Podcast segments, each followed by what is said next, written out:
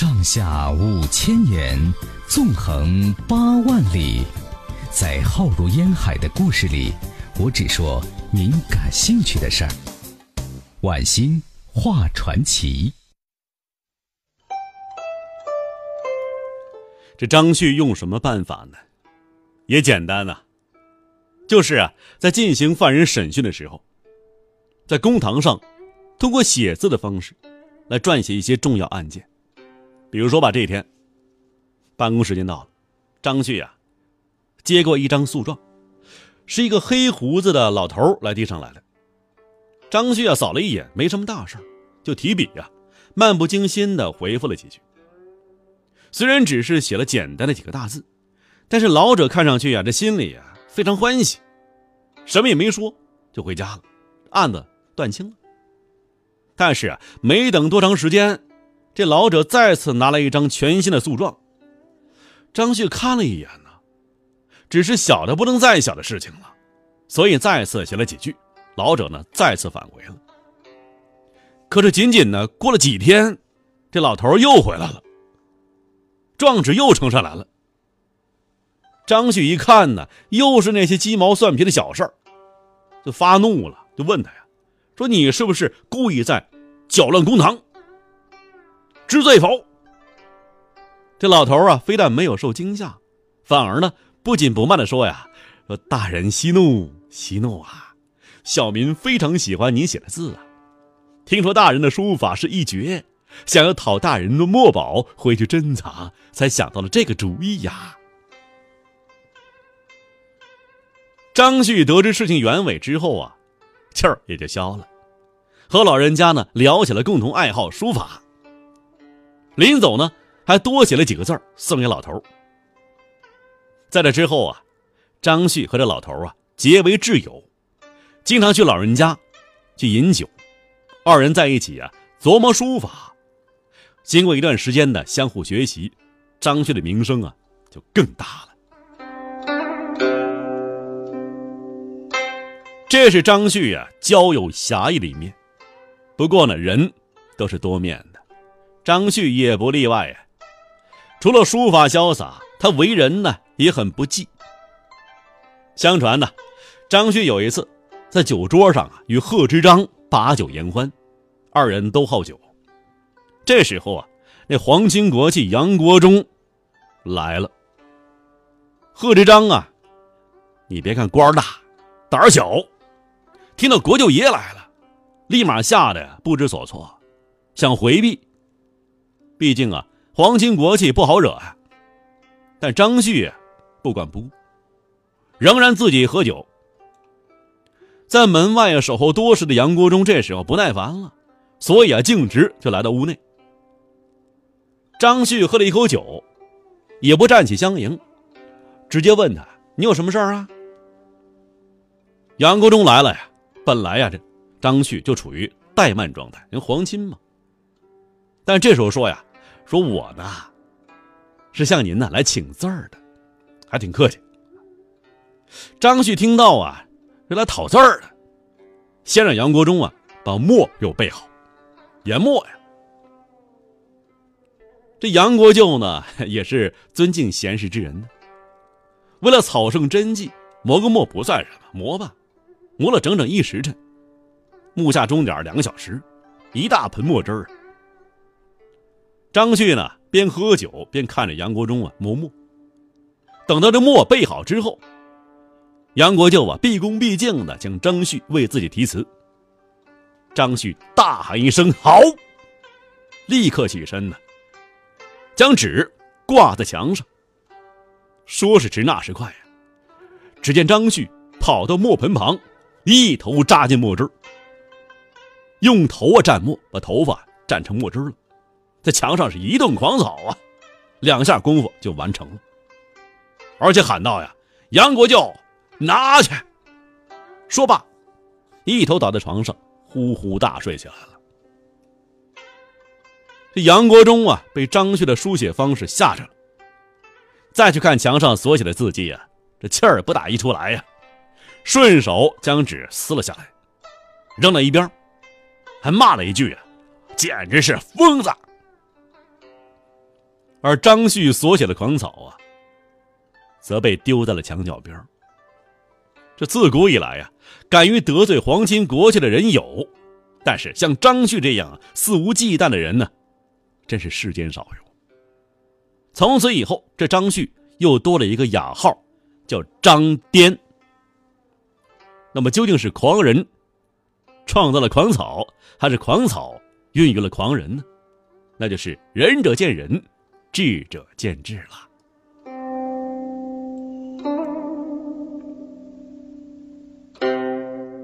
好了，历史上成就最高的十大书法家，今天呢，咱们说第五位，北宋书法家、画家宋四家之一的米芾。这米芾啊，是宋四书法家之一，哪四大家呀？苏黄米蔡嘛。这米芾啊，有人那个读白了叫米佩或米米费，但是这个呢，在这儿应该叫米芾。米芾啊，擅长篆、隶、楷、行、草等书体，而且长于呢临摹古人书法，而且能够乱真呢。其书体呢洒散奔放，又严于法度。《宋史文苑传》说呀，说芾就米芾啊，特妙于汉墨。沈祝飞得王献之笔，因其一行为以及迷恋书画真玩。皆被世人视作是癫狂，故又有“米癫”之称。米芾传世墨迹啊，主要有《调息诗卷》《蜀素帖》以及《方圆安记》《天马赋》等等。米芾的《蜀素帖》现在啊，在台北故宫博物馆收藏。《蜀素帖》属于乌斯兰内，但气势丝毫不受局限，率意放纵，用笔俊迈。笔势飞动，提案转折挑，曲尽变化。董其昌题罢曰：“此卷如狮子搏象，以全力付之，当为生平合作。”这米芾呢，字元璋，号是襄阳慢士，海岳外史，自号陆门居。因为他呀，对书画真实着迷太多，发狂了，所以说后人呢。又称其为是米癫，要是遇到什么珍宝啊，就是在皇帝面前，他也不免是欣喜失态。比如说有一次吧，宋徽宗和米芾两人呢谈论书法，这宋徽宗啊也了不起啊，是一位非常著名的书法家，他自创的瘦金体同样啊这知知名度很高。宋徽宗让米芾啊以两韵诗草书一评。他听闻米芾啊在书法上造诣很深，所以想见识一下。米芾这时候毫不怯场，笔走龙蛇，两行诗写的那叫一个韵味十足啊。宋徽宗看后啊，大加称赞，连连夸奖啊。如果是一般臣子，这时候啊就应该是行礼谢恩，但是米芾这时候却做了一个让所有人呢意想不到的动作。他见宋徽宗高兴。你高兴了怎么办呢？居然呢，把刚刚用过的砚台装入怀中了，揣怀里了。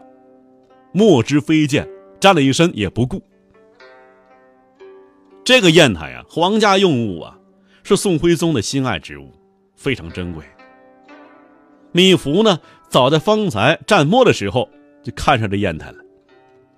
趁着宋徽宗高兴，便说呀：“说此砚呐，臣已用过，我用过了。”皇上不能再用了，就请您呢赐予我吧。这宋徽宗惊讶之余，倒也成全了米芾的这份痴狂，把砚台呢真赐给他了。另外，米芾啊，除了喜欢砚台，还十分的痴迷于什么呢？把玩异石，就喜欢那些奇形怪状的石头。有一本书啊。叫《良溪漫志》，里面就记载了一件米芾的痴迷石头的故事。说的是啊，说米芾在安徽做官，那这时候呢，在濡须河边有一块奇形怪石，当地人呢都认为是仙石，不敢妄动啊。米芾听说之后啊，他喜欢石头吗？当即前往观之，看看石头。一见之下，不可自拔呀，太喜欢了。不顾众人劝阻，立刻命人呢将石头搬回自己住处。因为他是地方官啊，没人不敢呢。这米芾啊，将石头正而重之的摆好了，随后啊，呈上贡品，甚至啊，额冠博带，手里拿着护板，像上朝一样，向怪石下拜，而且口中念念有词，说什么呢？我想见这个师兄啊，已经快二十年了，真可谓是相见恨晚呐。米芾啊，下拜石头的事儿啊，就传出去了。朝中大臣认为米芾这个举动啊，实在是有失体统。你作为国家臣子，却向怪石下拜，你应该向谁？向皇上下拜，禀明事由啊！你现在向怪石下拜，实在不堪呢。于是有人呢，这御史就上奏弹劾米芾，米芾因此被罢了官。但是米芾啊，对此啊。丝毫不以为意，甚至啊，一点儿也不感到后悔，并且呢，后来还专门做了一幅叫《拜石图》一幅画，为了自己啊拜石当时的情景，算是表达了自己的不满嘛。李东阳在《怀录堂集》中就写道啊，说南州怪石不为奇，事有好奇心欲醉。平生两栖不着地，时夜受之无愧色。讲的就是这段故事。从这里呢，我们可以看出啊，米芾是坚毅不屈、执拗自我的性格。而这首诗一出啊，米芾的表现大有与李白的“安能摧眉折腰事权贵，使我不得开心颜”的情怀，这算是玩儿时的最高境界了。